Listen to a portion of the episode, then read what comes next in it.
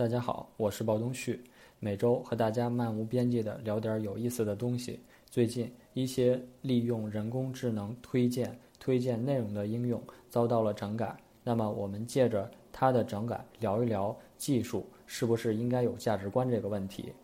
人工智能深度学习已经在我们身边存在了很长时间，并且发挥着很大的作用。也许一段时间之后，信息的流动就不再是人和人之间的流动，而是人和机器之间的相互影响。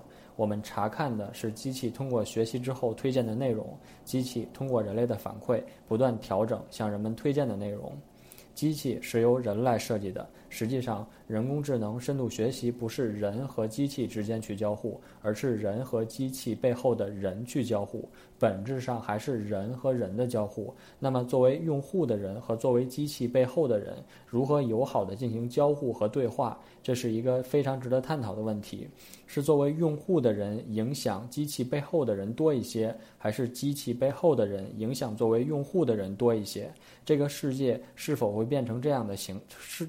假设这个世界是否会变成这样的形态？部分人躲在机器背后，影响或者操纵大多数的人。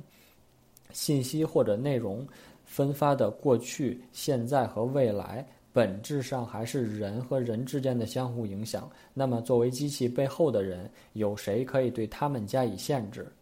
但答案是，目前来讲，没有人可以限制他们。能限制他们的，只有他们自己的价值观。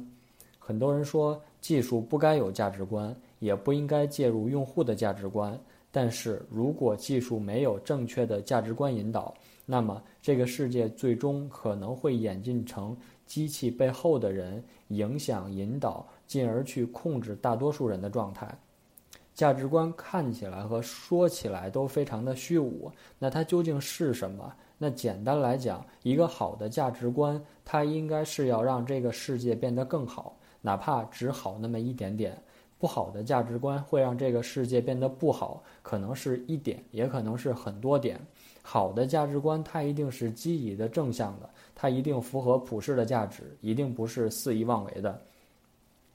有一种说法说，机器背后的人不要去介入用户的价值观。但是，假设用户是在好和坏的边缘，那么如果向好的方向去引导，这是一个正向的事儿；如果不加以引导，那么它就会演变成一个不好的事儿。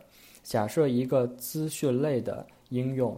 那用户总是去看花边新闻，那这样对用户来说，他是得不到任何收益的。哪怕是去做一些引导，让用户去读一些其他的内容，去扩展一些用户的边界，也比让用户在这儿去浪费时间要好。